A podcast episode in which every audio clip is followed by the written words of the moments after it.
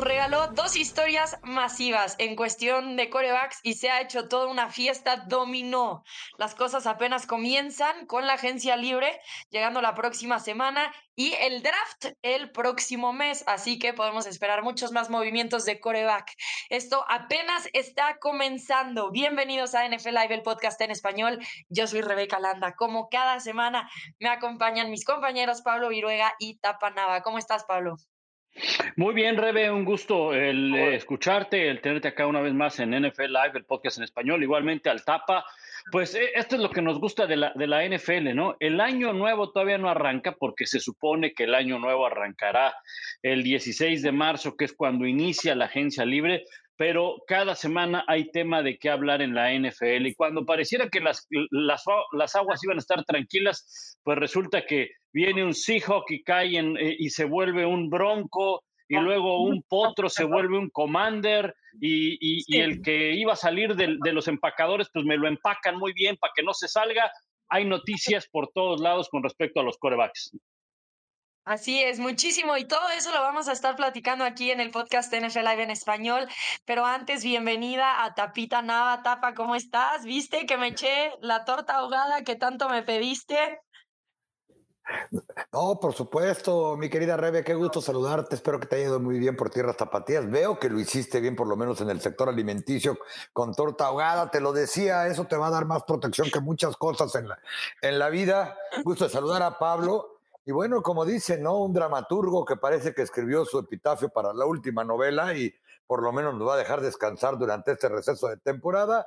Recién concluyó el periodo para etiquetar jugadores. Creo que hubo sorpresas y esto apenas comienza porque bien dice Pablo, el año nuevo de NFL será a partir del próximo miércoles. Así es, todavía ni llega, pero como les hemos dicho muchas veces aquí en NFL Live, el podcast en español, la NFL realmente nunca se detiene. Empecemos por el principio. Después de la especulación de una posible salida de Aaron Rodgers de Green Bay, todo el drama que se vivió desde la temporada baja pasada, esta temporada eh, una vez que terminó la campaña regular, que si se retiraba, que si lo canjeaban, que si quería regresar a Green Bay o no. Bueno, por lo menos el coreback cumplió su palabra de llegar a una decisión antes de que comenzara la agencia libre y al parecer decidió quedarse en Green Bay bien empacado, como dijo Pablo. Según los reportes, el acuerdo es por cuatro años y 200 millones de dólares, lo que además lo convierte en el jugador mejor pagado en la historia de la NFL, supuestamente. Porque después Pablo salió Aaron Rodgers a decir que los reportes de su contrato nuevo no eran tan exactos como realmente eran, que por lo pronto, por lo menos esta temporada, sí va a jugar con los empacadores. Así es, Rebe. Eh, sí, definitivamente. A ver, la, nota la da pues su gran cuate Pat McAfee en su, en su programa que tiene, ¿verdad? Y creo que hace bien finalmente Aaron Rodgers, ¿no? Además, un poco por la presión. E, él sabía que tenía que dar una, una resolución al caso antes del 8 de marzo. ¿Por qué el 8 de marzo? Porque el 8 de marzo era la fecha límite para designar jugador franquicia. ¿Y qué iba a depender probablemente, insisto, probablemente de que se quedara Aaron Rodgers en los Packers? La etiqueta que le iban a poner a Davante Adams. Hoy sabemos que Davante Adams es jugador franquicia. Curiosamente se da el anuncio de Aaron Rodgers y horas después, antes de que se dé las 4 de la tarde, hora del este en los Estados Unidos, se etiqueta a Davante Adams como jugador franquicia. Entonces, eh, al final se resuelve, no habrá, no habrá tanta telenovela. Lo que sí sabemos del contrato de Aaron Rodgers es que de los cuatro años y de los 250 millones de dólares, lo que se reporta eh, según Ian Rappaport de NFL Network, según el, la página eh, spottrack.com, que es donde pueden encontrar todos los contratos de los jugadores, no solamente de la NFL, sino de otras ligas. Bueno, es un contrato por cuatro años, 250 millones de dólares, 153 garantizados. Ajá, y con un promedio de salario de 50 millones de dólares. Este año, nada más para, para redondear, este año el contrato de Aaron Rodgers tendrá un impacto en el tope salarial de 46.6 millones de dólares. Su salario base es de 26 millones de dólares. Nada más para que nos demos una idea. de el impacto del tope salarial de Aaron Rodgers. Hace dos años, cuando Ben Roethlisberger estaba porque se iba y no se iba, que si se quedaba o no, el impacto de Ben Roethlisberger en el tope salarial de los Steelers era de 41 millones de dólares, una barbaridad. Claro, no estoy comparando a Ben Roethlisberger con Aaron Rodgers en cuanto a efectividad de juego en este momento. Queda claro, uno viene de ser el MVP, el otro ya estaba viviendo horas extras en la NFL. Pero nada más para que nos demos una idea de cuánto dinero está impactando en el tope salarial este año Aaron Rodgers. El próximo será de 33 millones de dólares. La gran pregunta aquí es, ¿les alcanzará para poder retener otros jugadores? Y yo creo que por eso es que el resto del, del contrato de Aaron Rodgers no lo conocemos porque se va a tener que reestructurar. ¿no? Sí, y capaz después de este año, él dice, bueno, nos vamos a otro lado porque yo ya no quiero estar en Green Bay o porque efectivamente me quiero retirar. No sabemos exactamente los detalles, pero él dejó muy claro que por lo menos se quedaba este año. ¿Eso qué significó, Tapa? Tú cuando leíste ese Aaron Rodgers, ¿tú cómo lo interpretaste? Una decisión inteligente por parte de Rogers y por parte del equipo. Estamos hablando de un equipo que funciona con base y alrededor de Aaron Rodgers para comenzar. Un jugador que habrá armado drama, polémica, que sea de repente medio especial en sus comentarios, su look, su manera, pero, no, pero también es muy especial en su manera de jugar. Estamos hablando de un equipo que a pesar de todas las quejas de Aaron Rodgers, ha ganado 13 partidos mínimo las últimas tres campañas, que ha puesto la mejor marca de la conferencia nacional las últimas dos. Un equipo que por diferentes razones se ha quedado cerca del Super Bowl, por lo menos en tres de las últimas cuatro temporadas, pero también un equipo que solamente tiene un anillo de campeonato en la mano de su coreback Aaron Rodgers. Eh, de no ser por Tom Brady, que puso unos estándares nuevos, altísimos, pero diferentes además en la NFL, todos estaríamos pensando que fue la peor de las tonterías haberle dado un contrato a un muchacho que tiene 38 años de esa magnitud por cuatro temporadas. Imagínense, 153 millones de dólares garantizados para un, coreback que va a tener 42, casi 43 años de edad cuando termine el contrato. Pablo lo acaba de decir. Hace un año, cuando se hablaba de lo que impactaba Ben Roethlisberger, de lo que ganaba y que ya estaba tirando polilla en vez de jugar fútbol americano en la NFL, únicamente tenía un año más de edad que Aaron Rodgers al día de hoy. Es decir, tenía 39 años o estaba por cumplir 39. Rodgers tiene 38. Pero los Packers saben que no tienen un coreback para reemplazarlo. Hicieron su esfuerzo con Jordan Love. Jordan Love no va a estar ahí mucho tiempo más. No dudo que sea pieza de canje en los próximos años, porque también comenzará a pasar el efecto de Tom Brady. ¿Cuántos corebacks no salieron de los Patriotas porque simplemente Tom Brady no se retiraba y nunca se retiró. Es decir, él se fue en la agencia libre. Jordan Love, un muchacho reclutado en primera ronda, prácticamente en, el mismo en la misma posición global de su draft que Aaron Rodgers, no va a esperar ahí eh, seis temporadas para ver si juega. Es decir, ya lleva dos y ni modo que es otras cuatro. Lo van a tener que usar de pieza de canje.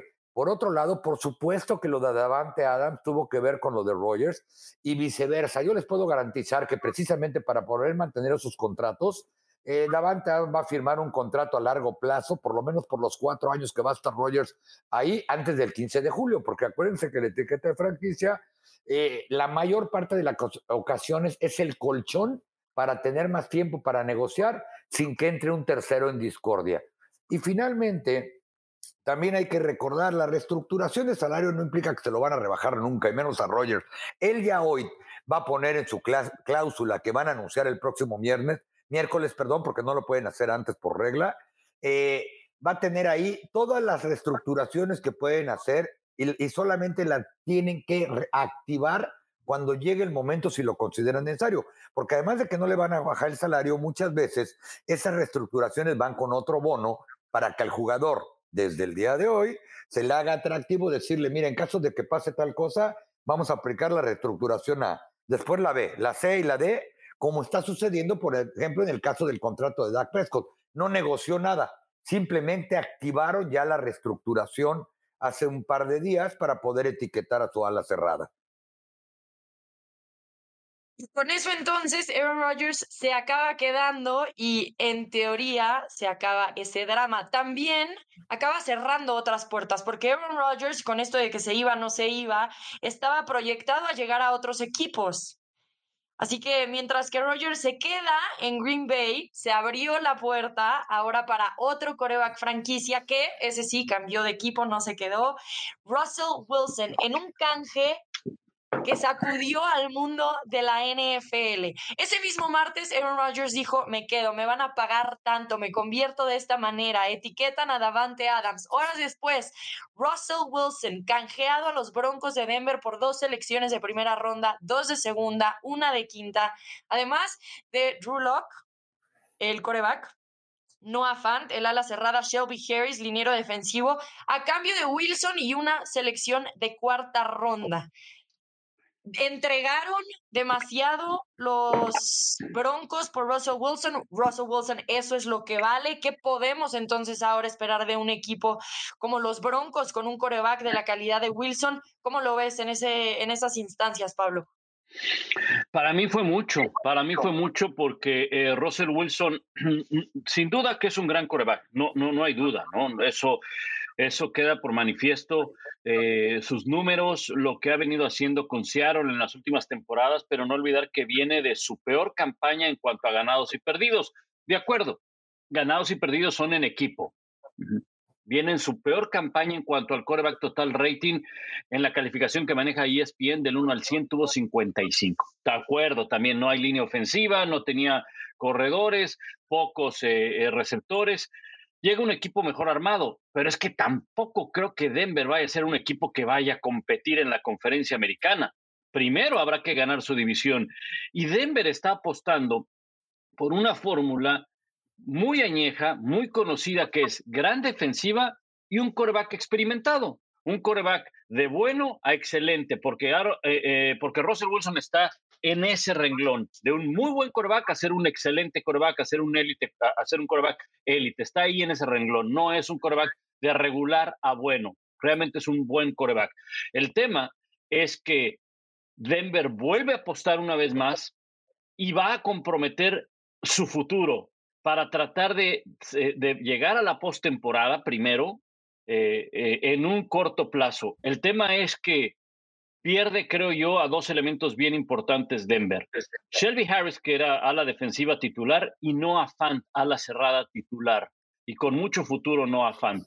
Eh, cierto es, tienen buenos receptores, Sutton, Judy, eh, juego terrestre con Williams, pero eh, aventurarnos a pensar que los Broncos en este momento son el equipo a vencer en la división, es un equipo contendiente en la americana, uy, hay que ganarle a Kansas City, hay que ganarle a los Chargers, hay que ganarle a los Raiders. Esa división está salvaje y no sé si con Russell Wilson lo puedan llegar a hacer. Va a estar bien interesante, va a ser más competitivo los Broncos, definitivamente. Le viene bien a los Broncos, por supuesto, pero creo que es mucho a cambio de lo que de lo que eh, trajeron con Russell Wilson o de lo que les probablemente les falta. Y además, muchachos, hay que recordar, ¿eh? Russell Wilson eh, y quizá muchos eh, van a estar en desacuerdo, eh, creo que está sobrevaluado. después de la temporada 2014, cuando llega el segundo Super Bowl, que por cierto él es el que le interceptan en zona de gol, siempre ah, estuvo apoyado no por. No le puedes poner la culpa a él, papá. No le puedes poner la culpa a él. Tenía bueno, al final del día. No corrieron el balón? No, no, no lo corrieron, pero tampoco tiró un buen pase. El pase venía atrasado. ayer y antier Hemos visto la repetición de esa jugada cualquier cantidad de veces. Y bueno, voy de acuerdo. Pero ¿qué ha ganado Russell Wilson desde que se empezó a dispersar la legión del boom? E, esa es la realidad. Es más, de acuerdo a lo que he leído y el proceso en el que está Seattle, y quizá más adelante lo vamos a platicar, los aficionados en, en Seattle están más preocupados de que se ha ido Bobby Wagner, que tenía que irse, pero esa ya es otra discusión. Pero Russell Wilson, yo creo lo que dice Pablo, ¿eh? que es un coreback de bueno a bastante bueno, pero no estoy seguro que sea de la talla de un Peyton Manning cuando llegó con una gran, gran defensiva a, Denver, como la pieza que faltaba para poder alcanzar el Super Bowl del que ganó uno. No solamente Peyton Manning eh, fue el que ejecutó, porque recuerden que en la segunda temporada, cuando él gana el Super Bowl, estuvo lastimado, fue cuando Brock Osweiler se ganó el contrato que lo llevó a Houston a robar, fue uno más de los que han robado en, el, en este estado tejano. Y por otro lado, eh, no jugó con, obviamente, con la carga de todo el equipo. Fue esa gran defensa y que gracias a su nombre llevó a DeMarcus Ware para allá, llevó a, a Kim Talib para allá y llevó a muchos jugadores defensivos. Habrá que ver si el nombre de Russell Wilson puede atraer también eso para una defensa que sí creo que es muy buena, pero en general que no esté a un coreback de ser campeón por las razones que acaba de mencionar Pablo y que Russell Wilson no está en el nivel de Peyton Manning y más, creo que ni cerca siquiera. Por eso sí creo que el segundo canje más grande o que más jugadores ha incluido en la historia del NFL, solo después del de Herschel Walker de entre Minnesota y Dallas, quedó, quedó demasiado fuerte y que son la desesperación de un equipo que ha iniciado con 11 corebacks desde que Peyton Manning, 11 corebacks y un corredor, por cierto, cuando todos estaban enfermos de COVID, tristemente. Eh, desde que Peyton Manning les entregó el trofeo. Exacto, y que Peyton Manning les entregó un, trofeo de campeones, por eso creo que es demasiado. Y Seattle creo que se sacó la lotería sin haber comprado boleto para su situación. Ellos van a ir con Drew Locke y ellos saben que no van ni al Super Bowl y probablemente ni a playoff en esta división. Y dijeron, échenle a la canasta, que ahí les va nuestro coreback, que tampoco es un jovencito ya. Pues miren, yo no estoy nada de acuerdo con ustedes. Ah, gracias. Eh, a mí me parece que es, a mí me parece que Russell Wilson, a mí, a mí, me parece que Russell Wilson lo vale. Muchas de estas cosas que ustedes dicen las entiendo, pero también tenemos que ver quién era el head coach, qué tipo de juego jugaba el head coach, por qué razón quería salir Russell Wilson. Este jugador estaba desesperado porque lo dejaran jugar el coreback que es, con el talento que tiene. Y por otro lado, tenías a un Pete Carroll que lo que quiere es jugar con una defensiva y un juego terrestre. Russell Wilson es mucho más que eso. Si este jugador no ha explotado, probablemente en gran razón tenga que ver con el sistema que se estaba manejando en Seattle. Por otro lado, es un jugador que la temporada pasada, concuerdo con los números que dijo Pablo, fue su peor temporada, pero recordemos que vino de una lesión grave en el dedo, que al regresar no le permitió tener un buen desempeño en el campo, pero los últimos siete partidos lanzó para más de 1.500 yardas, 14 o 15 touchdowns, promediaba más de 28 puntos por partido.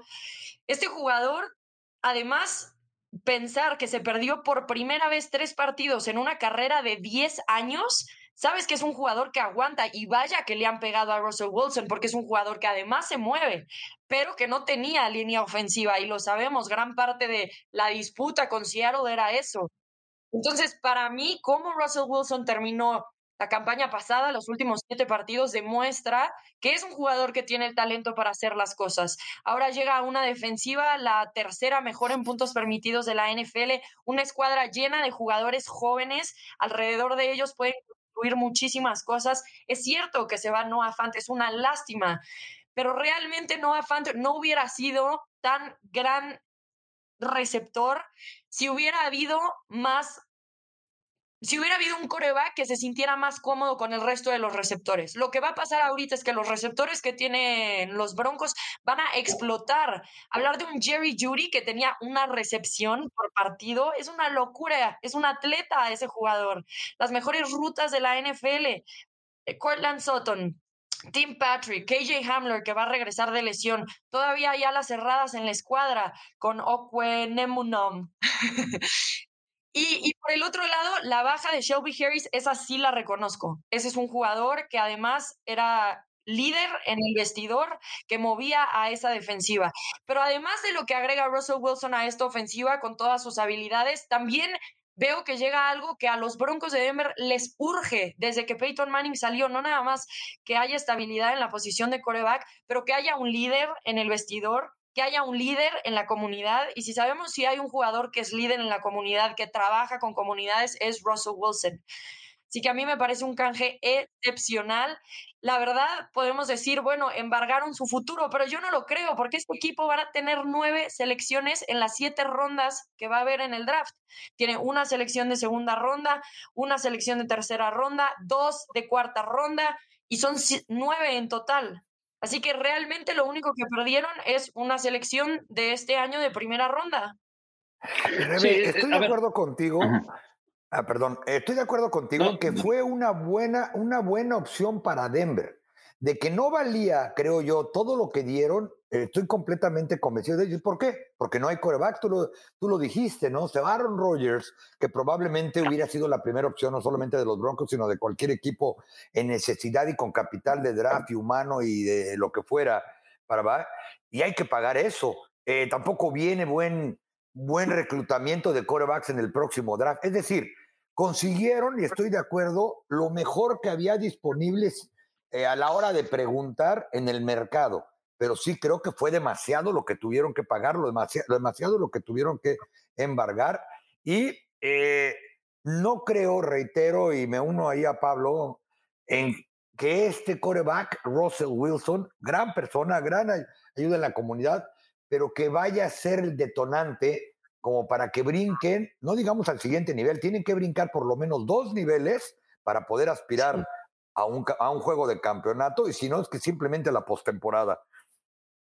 Lo que me da paz de eso es que Russell Wilson ya se ha enfrentado a Pat Mahomes y tienen marca uno y uno. O sea, ya sabemos que por lo menos Russell Wilson le puede ganar a Patrick Mahomes.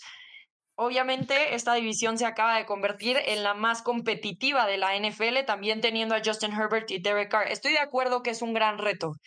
Tampoco desacreditaría que Russell Wilson no lo vale, porque si, si lo que vale alguien es relativo al mercado, entonces sabiendo que no hay corebacks disponibles, que Aaron Rodgers ya no está, incluso yo prefiero a Russell Wilson que Aaron Rodgers. Tiene menos edad, cobra menos, 24 y 27 millones de dólares para la próxima temporada, poco impacto en el tope salarial. O sea, por muchas razones Russell Wilson llega mejor parado o es mejor opción para los Broncos que, pero, pero, déjame decirte algo, Rebe. Si Russell Wilson tuviera los logros o dos veces MVP que Aaron Rodgers, no cobraría eso y te impactaría más en el tope salarial. O sea, eh, de, acuerdo a la, responsabilidad y de acuerdo a la calidad del jugador, va de la mano el, salario. O sea, e, e, eso, eso no lo podemos dejar a un lado. Creo que Russell Wilson, a ver, en términos generales, es, es una buena contratación, es un buen, e, es un buen cambio. Creo que como lo explicaba el Tapa, y, creo que al final los tres podríamos estar de acuerdo en esto. Los Broncos de Denver han estado desesperados de un coreback desde que se fue Peyton Manning. Bueno, probablemente John Elway es el más desesperado de que no se puede equipar, ¿no? O sea, de que, de que, de, que dice, no, no tengo coreback. Y por mucho que lo hayan movido de la posición de gerente general, para mí sigue influyendo John Elway. Seguimos viendo la, el mismo patrón. Desesperación por un coreback que me resuelva la situación de ganar en este momento. Obviamente todos los equipos quieren ganar, obvio, y todos los equipos quieren ser campeones, definitivamente. Sin embargo, hay procesos en los cuales tienes que ser pacientes.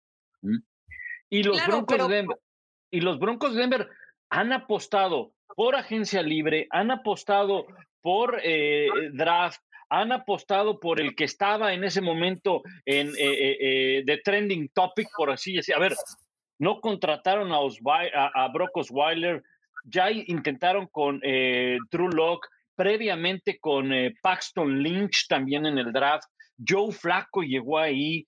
Eh, Trevor y, cualquier, Trevor y cualquier cantidad de que, de que brincaba un coreback. Hoy hay un coreback allá en, la UDLA, el Goofy Pérez, tráetelo, carnal, tráetelo, porque ese va a ser el bueno, ¿no? O sea, llegaban a ese extremo los Broncos de Denver. Y, los, y, y John Elway está ahí, supuestamente, pero seguimos viendo el mismo patrón. Y lo que yo creo es que al final se combinaron varias cosas. Desesperación de un equipo por tener un coreback. Pobre generación de draft en corebacks.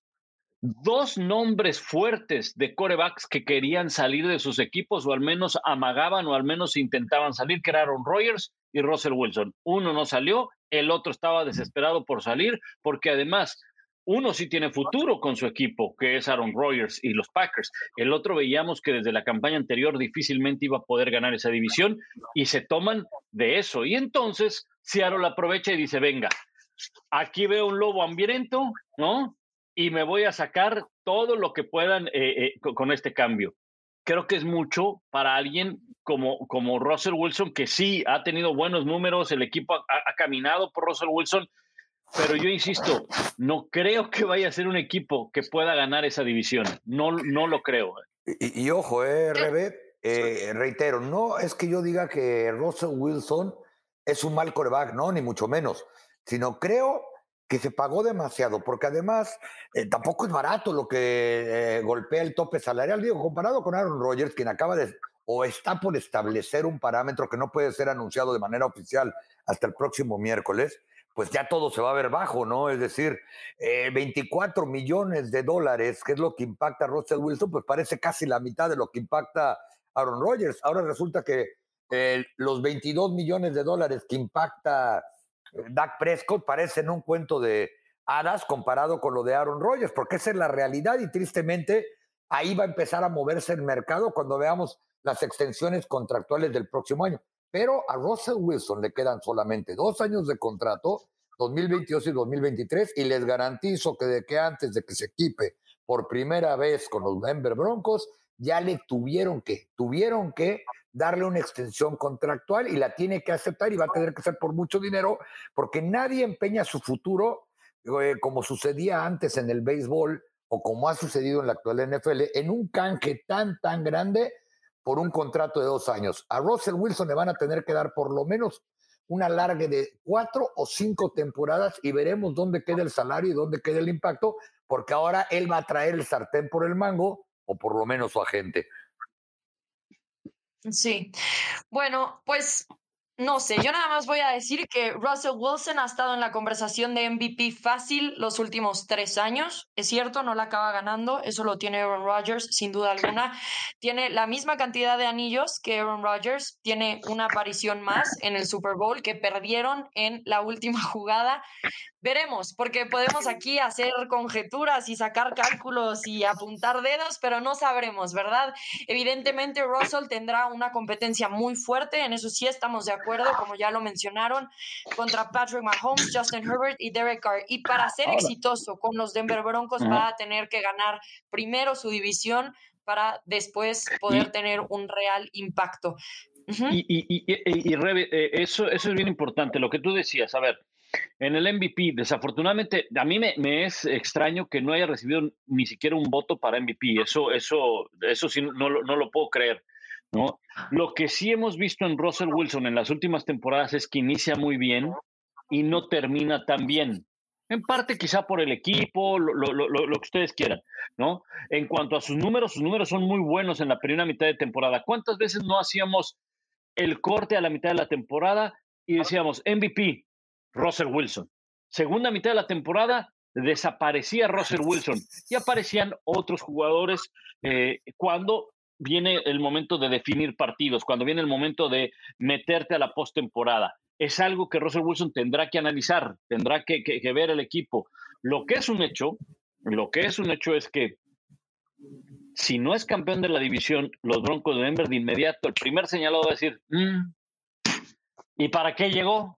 ¿Sí me entiendes? O sea, yo no creo eso, yo no creo eso, porque entiendo lo que ustedes dicen y ya no me quise meter tanto en ese detalle de que si John Elway o no John Elway, pero realmente las cosas no se están viendo como John Elway.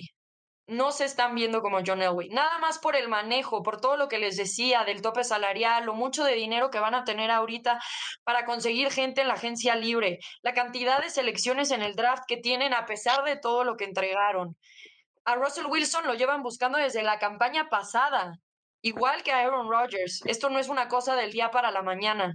Entonces yo no, yo no, no, no pero el patrón Rebe, pero el patrón Rebe. Claro, el patrón es ir a buscar un coreback, como lo están haciendo. Mi lógica más bien, y yo lo veo desde otro punto de vista, es, este equipo tiene todo para ahorita ser un equipo grande y construir algo grande, porque tiene tantos jóvenes talentosos que están costando tan poco dinero que si no lo hacen ahorita, entonces ya no les va a resultar. Es esa ventana que se abre tan pocas veces para equipos de la NFL. Esa ventana ahorita y desde la campaña pasada está abierta para los Broncos. Y lo que están tratando de hacer es que no se les cierre. Una parte importante, evidentemente, es el coreback. Y si no hay corebacks que estén llegando selección número uno en el draft, obviamente te vas a ir por un Russell Wilson, un jugador que está sembrado, cimentado en la NFL. Ellos no estaban volteando a ver a Carson Wentz, no estaban volteando a ver a Matthew Stafford, no estaban volteando a ver a Deshaun Watson, están volteando a ver a lo élite de la NFL. No se están yendo nada más porque están con un coreback. Había tres corebacks probables para los Broncos de Denver ¿sí? Uno no pudo porque se quedó en Green Bay, el otro era Russell Wilson y probablemente, probablemente el otro y, sería Jimmy Garoppolo, por el hecho de haber tenido un, equipo en postemporada, final de conferencia y hasta Super Bowl. Creo que la fórmula que... Sonaba Jimmy Garoppolo, pero no había un real interés por parte de los Broncos. Y no podemos olvidarnos que además Russell Wilson en su cláusula de contrato tenía que no podía ser canjeado a un lugar que él no quería porque también los Commanders hablaron a la oficina de los Seahawks y él dijo que no. Entonces también Russell Wilson ve algo muy bueno en los Broncos como para irse a los Broncos. El, el, punto, tú lo, tú lo dijiste, el punto es, es un equipo joven con mucho talento. Eso es lo que tienen los Broncos de Denver, eso es indiscutible, es un roster joven con mucho talento. Y creo, eh, eh, en ese sentido, como tú bien dices, a ver, vamos a ponerle un coreback experimentado, fuera de, del patrón que hemos visto con los Broncos cuando estuvo John Elway en las contrataciones y que ahora no está, dejando a un lado ese patrón, porque ese patrón, o sea, no lo podemos dejar a un lado, ha sido una desesperación por buscar un coreback al que sea, el, el, el que primero que brinque. Pero bueno, la fórmula es una fórmula muy conocida que ha dado muy buenos resultados, recientemente ha dado resultados en la NFL. Una buena defensa y un coreback experimentado. O puede ser el mejor de la historia como Tom Brady Tampa Bay, o puede ser un buen coreback como Matthew Stafford. Creo que esa misma fórmula está siguiendo el equipo de los Broncos y ellos saben que tienen, como tú bien dices, una ventana para poderlo hacer, porque bien decías, la defensa de los Broncos, número 3 en, en puntos permitidos, número 8 en yardas permitidas. El tema es, volteas a ver la conferencia y ves, perdón, volteas a ver la división primero y tienes a Kansas City, un, equipo sumamente experimentado, tienes a los Chargers, los Raiders, ok, es una incógnita, también hay otra incógnita en Denver, ¿eh? no olvidar, van a contar con nuevo entrenador, nuevo head coach, y eso, eso no deja de ser otra interrogante, que trae muy buenas credenciales Hackett por ser el coordinador ofensivo de los Packers, sí, pero es un nuevo entrenador y habrá que ver cómo se juntan esas piezas. Todo pinta bien, ¿eh? Y pinta, la verdad, muy atractivo. Y yo me muero de ganas por ver la división oeste de la americana. Y fíjense que e-, ese último punto que menciona Pablo va a ser interesante. Creo que también tuvo que ver en la decisión de Russell Wilson. A Nathaniel Hacker le fue muy bien con un coreback de veterano, de carácter. Probablemente, reitero, el más dramaturgo en la historia de la NFL. Eh, y le fue bien, pudo manejarlo. Es una superestrella Russell Wilson llega como una superestrella, reitero, es el segundo jugador con más, eh, con un canje más grande en cuanto a cantidad, por lo menos, de, jugadores. Ya no nos vamos a poner a medir si fueron mejores o peores que los que canjearon en aquella ocasión por Herschel Walker, ¿no? Pero creo que eso tiene que ver, porque es cierto, no es lo mismo Russell Wilson cuando llegó con el que yo considero un gran, gran entrenador como es Pete Carroll, que va a estar en la conversación para Salón de la Fama pronto pero era novato, lo trajo en una tercera ronda, es decir, el perfil era completamente diferente. Hackett, por supuesto, que va a dejar que opine, que hable, que diga, incluso yo les aseguro que el día de hoy Russell Wilson ya está reclutando, precisamente por ese espacio en el tope salarial, está tratando de reclutar agentes libres, como lo hizo Tom Brady, como lo hace Aaron Rodgers dentro de su mismo equipo, como lo hacen todos los jugadores de ese nivel. Eh, ojalá que le vaya bien. Es un hecho que John Elway, al ser el presidente de operaciones, pues es jefe de, del gerente general y por lo menos en el papel, ¿no? Yo no pensaría que tiene, que intervenir en las decisiones. Reitero, no es que es una mala decisión, es el mejor coreback que podían haber conseguido hoy en día en la NFL si lo que querían era un veterano establecido ya con un anillo de Super Bowl, eh, que ha enfrentado de todo, pero eh, cuando la pregunta original era si dieron eh, mucho, yo creo que sí dieron y ojalá le resulte y le resulte pronto, porque si no la presión se va a venir primero con el nuevo entrenador que nunca ha sido head coach en la NFL y luego de ahí para arriba, sobre todo por el contexto que rodea, reitero, el haber tenido ya una decena de corebacks titulares desde que se fue Peyton Manning. Sí. Bueno, pues ya veremos quién ganó, perdió o empató este canje en un futuro. Por ahora no se puede saber. Lo que sí es que Las Vegas le da las posibilidades a los Broncos de ganar el Super Bowl 12 a 1 después de la llegada de Russell Wilson. Anteriormente estaba 25 a 1, así que más de la mitad es lo que aumentó las posibilidades Wilson de que este equipo consiga algo bueno en la temporada 2022. La noticia de Russell se dio después de que salió a la luz que los Commanders habían tratado de canjear por el coreback y luego el miércoles la noticia fue que Carson Wentz terminó siendo el canje a los Commanders. Así que los Colts han dejado ir a un jugador por el cual canjearon mucho y después de un año lo están dejando ir a Washington. ¿Quién? En ese caso, si estoy de acuerdo, está más que urgido por un coreback. Y ahora Carson Wentz termina de regreso en el este de la Nacional, no jugando evidentemente contra las Águilas de con las Águilas de Filadelfia, sino más bien contra ellas dos veces al año. Eso deja a los Colts sin coreback y entonces se empieza a mover mucho este dominó de corebacks Tapa y Pablo Tapa. Sí, eh, bueno, primero por el lado de los probable, ¿Cómo? No, que perdón, primero por el lado de los comandos, pues es, un hecho que es desesperación total. Le dieron la oportunidad a Tyler Heineke. Cuando tiras 20 touchdowns y 15 intercepciones en, eh, en 15 partidos que jugó, pues la verdad es que sí salgan a buscar, ¿no? Eh, no me quiero imaginar cuál es la mentalidad de Carson Wentz, donde tú lo acabas de decir. Eh, dan mucho por él, porque finalmente jugó más del 70% de los centros como coreback titular de Indianápolis. Y, y el que era su coach, el que casi lo hace MVP con Filadelfia en aquel año de las 11 victorias consecutivas y que al final ganan el Super Bowl contra los Patriotas y él viendo desde la banca lastimado, le da una patada y le dice, vámonos para Washington, regrésate al este, que ahí es donde mejor te fue, pues no me imagino qué pensará en este momento Carson West.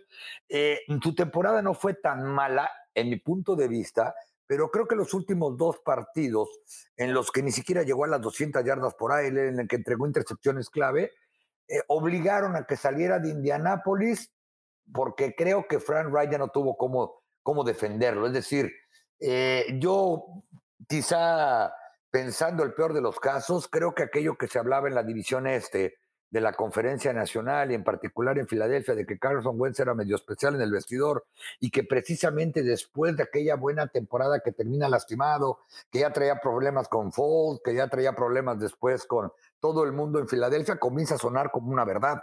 Cuando, reitero, hay que ver sus números y hay que ver lo que hay en el roster de Indianapolis que bien menciona Rebe y no hay nada. Entonces, para que él haya salido, a pesar de que no le fue bien en los últimos dos partidos en los que tenía que ganar, Indianapolis, no Carson Wentz porque no es tenis. Eh, tenía que ganar Indianapolis dos uno de dos partidos para ir a la postemporada. Y con el equipazo que tiene eh, alrededor del coreback y en la defensiva Indianapolis, que lo hayan dejado ir, es porque algo hay ahí de cierto en su manera de prepararse o simplemente de relacionarse con sus compañeros. Ahora, pues Indianapolis y lo dijo Darius Lonar bien enojado en Twitter, pues tendrá que ir por su sexto coreback en seis temporadas, ¿no?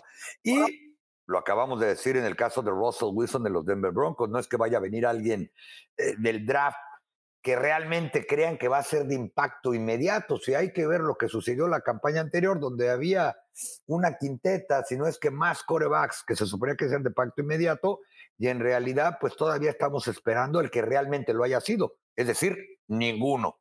Entonces va a ser bien interesante qué puede hacer Indianápolis, pero ellos eh, pues van a tener que ir al comprar algo al mercado y el mercado, la verdad, es que se ve poco nada. A mí no me extrañaría que trataran de traer al que parece el mejor preparado para el tipo de juego que ellos quieren desarrollar, que es James Winston. Sí, yo creo que bueno, ahí, ahí va, va a tener que enfrentar otro, otro problema Indianapolis, ¿no? Porque Frank Wright, no hay duda que para mí es un muy buen entrenador. El tema es que qué tanto puedes eh, eh, establecer un sistema si año con año cambias de coreback. Andrew Locke fue uno, luego Andrew Locke se retiró a semanas, no le quedó de otra más que Jacoby Brissett. Luego trajeron a Philip Rivers, que los metió a la postemporada pero pues ya era lo último que le quedaba a Philip Rivers y luego optaron por Carson Wentz. Creo que el mejor lugar para Carson Wentz, el mejor lugar para él, era Indianápolis. El tema es que Indianápolis no veía a Carson Wentz como su mejor opción para ser un coreback. Hablabas hace un momento, Rebe, de las ventanas, y es que Indianápolis eh, ha tenido una ventana en los últimos años para ser un equipo más competitivo, creo yo, en postemporada. Digo, sin, sin tomar en cuenta que que es un candidato a Super Bowl, pero creo que tiene una buena defensa, tiene una muy buena línea ofensiva, no hay duda del ataque terrestre con Jonathan Taylor, buenos receptores, pero ha tenido problemas eh, con la posición de, de, coreback eh, y, y, creo que pues se le puede estar acabando esa, esa ventana, se le puede estar acabando la paciencia también al dueño con el caso de Frank Wright. Ahora, de Washington, pues la verdad es que Washington pues también a la desesperada fue y encontró a Carson Wentz y dijo, pues bueno, tráiganlo. Para mí Carson Wentz año con año es un coreback que entrega demasiados balones, quiere hacer muchísimo más de lo que realmente puede hacer. Y en Washington va a sufrir mucho, mucho, porque Washington vivíamos de aquella gran defensiva hace un par de años. El año pasado esa defensiva no apareció y pues realmente no tenían con qué competir, ¿no? Sí, bueno, Washington. A ver, Washington y los Colts también eran como de esos equipos que considerábamos que podían ser caballos negros por todo lo que tenían. Washington, en su caso, la defensiva, los Colts, la línea ofensiva, la defensa, etcétera. Y a la mera hora, ninguno de los dos acabó cumpliendo con la expectativa.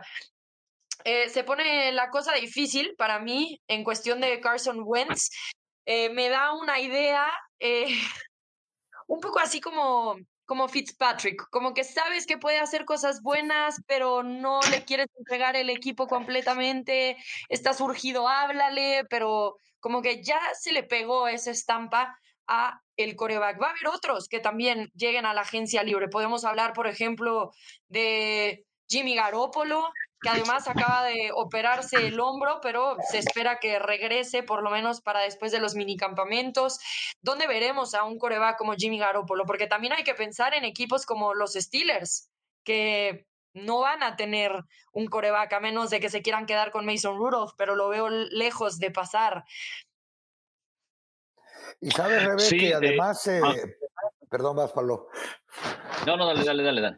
Eh, bueno, en el caso de Jimmy Garoppolo se complica más porque tiene un salario muy caro con, bajo contrato con los San Francisco 49ers y los 49ers también van a tener que tomar la decisión ahora de manera más fría si en realidad creen que Trey Lance es la solución en el corto plazo, porque ese, ese equipo tiene, ese equipo sí está preparado quizá para pelear por Super Bowl la próxima campaña y tú acabas de mencionar las ventanas de oportunidad. Eh, incluso del lado defensivo. Entonces tienen que tener un coreback competitivo y si no vean lo que está pasando con Aaron Rodgers y Jordan Love, yo no creo que Trey Lance sea un coreback que está preparado para llevar a ese equipo que fue creciendo en la segunda mitad de la temporada. Eh, están los Mitchell Trubisky, están los Marcos Mariota, están los Andy Dalton. Eh, el, el Tyro Taylor, los corebacks, diría yo, de la segunda división de la primera, es decir, de media tabla para, para abajo, porque tampoco hay mucho ni para los Steelers, que muchos consideran que también James Winston podría ser el quarterback ideal. Muchos consideran que Marcos Mariota, ya sea para Indianápolis o para Steelers. Mariota, ¿por qué quizás ha sonado para Indianápolis ahora que se fue Carson Wentz? Porque ya estuvo y tuvo un relativo éxito en algún momento determinado en la división sur de la conferencia americana. Eh, Mitchell Trubisky ya suena como para darle competencia a Daniel Johnson. Es decir, esa ya es la segunda división y creo que de todos esos que volteamos a ver ahí, reitero, para todos esos equipos como Steelers y demás, más allá de Garópolo, porque tienen que negociar con, con San Francisco, él también tiene cláusula de no canje, entonces también tendrá que estar de acuerdo, que él prácticamente ya les dijo, ahí muere, mándeme a donde quieran, más a la ONEFA si es necesario. Habrá que ver eso que mencionaste del hombro, porque él no va a estar listo para el receso de temporada, probablemente ni para el campamento desde el principio, pero trae un contrato atrás con los 49ers que pesa. Y, ojo que Garópolo eh, no es agente libre. Mira, algunos nombres de los agentes libres, eh, corebacks, agentes libres. Es decir, que a partir del 16 de marzo o los días previos, cuando ya pueden empezar las negociaciones, los dos días antes del 16, que da la liga permiso para que empiecen a negociar, en cualquier momento pueden firmar. Bueno, el que aparece top en la lista es Ben Roethlisberger, pero bueno, sabemos que ya está retirado. Ryan Fitzpatrick, Andy Dalton, Cam Newton, Tyler Taylor, James Winston, Jacoby Brissett, Teddy Bridgewater, Marcus Mariota, Joe Flacco, Mitchell Trubitsky. Le sigo en la lista porque ya van a empezar a conocerse ahí algunos que trabajan de policía. No, no, es la segunda división, reitero, de los corebacks. O sea, no tienes ahí un coreback para tratar de, dar el paso al siguiente nivel. ¿Qué podemos decir de James Winston? Se queda con los Santos, van a querer regresarlo. No estaba teniendo tan mal desempeño antes de la lesión. Nada más que ya no van a tener a Sean Payton. ¿Qué podría estar pasando con los Saints? ¿Por dónde los ven yéndose esta temporada baja? Son. Eh, dejaron a un staff de entrenadores que prácticamente es el mismo sin Sean Payton. Eh, uno pensaría que si los Saints quieren realmente competir y ya Michael Thomas de regreso y muchas de las piezas, su prioridad debería ser renovarle el contrato y conseguir una extensión multianual a James Winston, porque de la lista que acaba de mencionar Pablo, la verdad no se ve otro. Y ojo, ¿eh? porque en esa misma división, Tampa Bay ya no tiene a, o se supone que ya no tiene a, Brady, porque ahora empiezan las especulaciones de que Tampa también está tratando de convencerlos de que regrese aunque sea un año más, ¿no? Así que uno voltea a ver el panorama y en este momento James Winston y quizá Marcus Mariota, quizá por su juventud Mitchell Trubisky, se están convirtiendo en lo que ah. llaman en tierra de ciegos el Tuerto Rey. Sí, Sí, el, caso de, Jimmy Garoppolo, eh, muchos creen que, que, pueda o empieza a sonar que pueda acabar en Indianápolis. Jimmy Garoppolo tiene contrato todavía por un año con el equipo de, de los 49ers, aunque según lo que hemos visto en sus redes sociales, el mensaje que mandó fue así como que gracias, ya estuvo, eh, estuvo chido acá el, el paso por, San Francisco, ¿verdad? Exacto, pero pues ahí está su, muchacho Trey Lance. Él tiene un contrato que además eh, no creo que a San Francisco le preocupe mucho el que se vaya, porque el impacto del tope salarial, si no está Jimmy Garoppolo con los 49ers, es de 1.4 millones de dólares, o sea, no es nada. En cambio, si se queda con el equipo, el impacto es de casi 27 millones de dólares. Entonces, el tema es quién va a absorber los 24 millones de dólares, que es el salario base de Jimmy Garoppolo, ¿no? Pero eh, abre esta posibilidad de que, y además es por un año, será agente libre ya para el 2023 Jimmy Garoppolo. Ay, pues hay tantas posibilidades con tantos espacios y tantas posibles opciones de coreback, unos mejores que otros, que sin duda alguna se va a poner muy interesante ahora que oficialmente comience la agencia libre y se empiecen a hacer esos movimientos previos al draft del el próximo mes. Una noticia, un poquito para cerrar esto de los corebacks, pero darle su espacio a Alejandro Villanueva, es que el tackle izquierdo ha decidido retirarse después de una carrera de siete años donde por la mayoría protegió el lado ciego de Big Ben. ¿Con qué impresiones se quedan de la carrera de Alejandro Villanueva, Tapa? Creo que fue una carrera sólida, un jugador eh, de promedio para arriba, o sea, un jugador que todavía la temporada próxima y probablemente las siguientes tres podría ser un tackle izquierdo, si no es que derecho, como intentó Baltimore convertirlo la temporada pasada, se dieron cuenta que era mejor que lo que tenían del lado izquierdo, además de las lesiones, pero que siempre va a estar de la mano con haber abierto caminos como el primer jugador español, aunque haya crecido en los Estados Unidos, que se estableció en la NFL como un titular, un multimillonario, y como un jugador latino con una carrera intachable dentro y fuera del campo de juego, un, jugador que llegó del, de las Fuerzas Armadas de, universitarias de los Estados Unidos y que siempre será recordado por su ayuda a la comunidad, por ser más que cumplidor, pero reitero que puede haber abierto puertas y ojos a muchos de los buscadores de talento de la NFL, o si no es que desde la NCAA.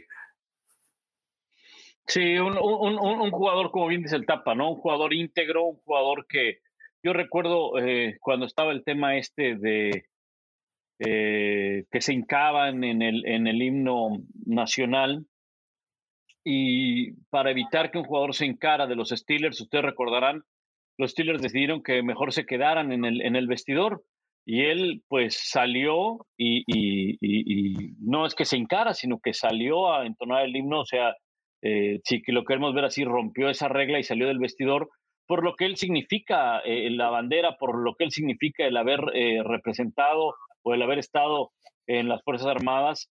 Y, es un jugador con, muy respetado, muy respetado, muy buena persona, un par de ocasiones en el Pro Bowl.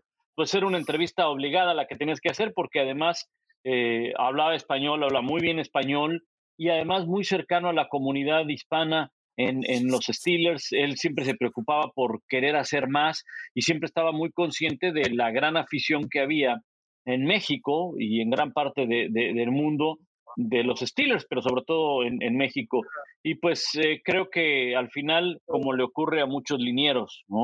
Eh, si uno vemos su edad, son 33 años, uno diría, bueno, es que puede seguir eh, en competencia, y en alguna ocasión el propio Roberto Garza me dijo, ¿sabes qué? Físicamente yo me siento bien para jugar, yo me siento perfecto. El tema es que mi salario ya no les acomoda a los equipos, ya gano mucho y pueden encontrar jugadores más jóvenes, más baratos y que les puedan rendir igual o mejor, ¿verdad? Y pues desafortunadamente así es, ¿no? Sí, una lástima. Yo me, cuando escuché la noticia, lo primero que pensé fue, entonces escucharemos de Alejandro Villanueva por las pantallas de ESPN. ¿Será que por ahí cae como analista con esto de que nos gustan mucho los exjugadores de habla hispana? Pues uno nunca sabe en realidad. Eh, e, pues bueno, es momento ya de Pase bomba hacia nuestro señor productor, ¿eh? tiraste las diagonales como el canje de Russell Wilson con los Broncos de Denver. Oye, pues este, sería, sería, sería, no, no, la verdad es que sería, sería la verdad bien interesante porque eh, sí tuve un par de, veces, de, o sea, un par de oportunidades de platicar con él y es un español muy fluido y pues bueno, alguien que estuvo ahí, ¿no? Estaba ahí, qué que, mejor que, que, escucharlo. Ojalá, ojalá, pero pues también habrá que conocer cuáles son los planes de, de Alejandro eh, Villanueva. Claro, sí, él tendrá su propia su propio futuro planeado. Muy bien, bueno, pues nos acercamos millones, al final. Llegamos al final de este podcast NFL Live en español. ¿Algo que quieran agregar, Pablo Tapa? Simplemente estar pendientes porque, como bien dijo Pablo hace un rato, a partir de lunes se abre el mercado y todo lo que hemos hablado, todo, incluyendo los canjes o supuestos canjes, eh, no podrán ser oficiales hasta el miércoles 16 de marzo. Exacto, y nada más eh, eh, agregar, ya hablábamos de Davante Adams, uno de los jugadores franquicia, etiquetados jugadores franquicia, eh, fueron ocho en total, Jesse Bates de Cincinnati, el safety David Njoku, a la cerrada de Cleveland, Dalton Schultz a la cerrada de los Cowboys, Mike Gesicki de los Dolphins, también a la cerrada, Chris Godwin, receptor abierto, Orlando Brown, tackle ofensivo de los Chiefs, y Cam Robinson, el tackle ofensivo de los Jaguars. Con esta etiqueta de jugador franquicia, pues los equipos están obligados o aquel equipo que lo logre contratar, pero difícilmente eh, eso ocurre, se quedan con sus respectivos equipos, están obligados a pagarles el salario promedio de los cinco mejores en su posición por un año. Así es. Bueno, con esto entonces nos despedimos. Muchísimas gracias por acompañarnos cada semana. Pablo Tapa, muchísimas gracias. Gracias a cada uno de ustedes. Esto fue NFL Live, el podcast en español. Yo soy Rebeca Landa y nos escuchamos. Hasta la próxima.